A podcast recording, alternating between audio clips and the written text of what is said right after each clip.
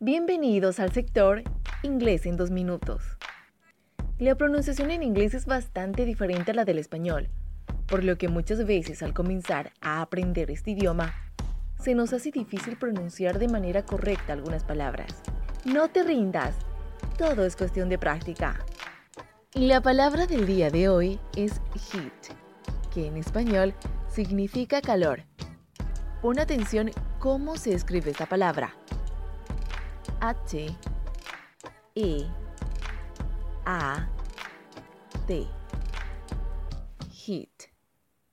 Si nos damos cuenta, esta como otras palabras que incluyen dos vocales, nuestra primera impresión sería pronunciar las dos vocales, como se hace en castellano. Pero en realidad lo habitual es que se pronuncie una sola vocal alargada. En este caso, sería algo así como hit. Esto fue Inglés en dos minutos. Hasta la próxima.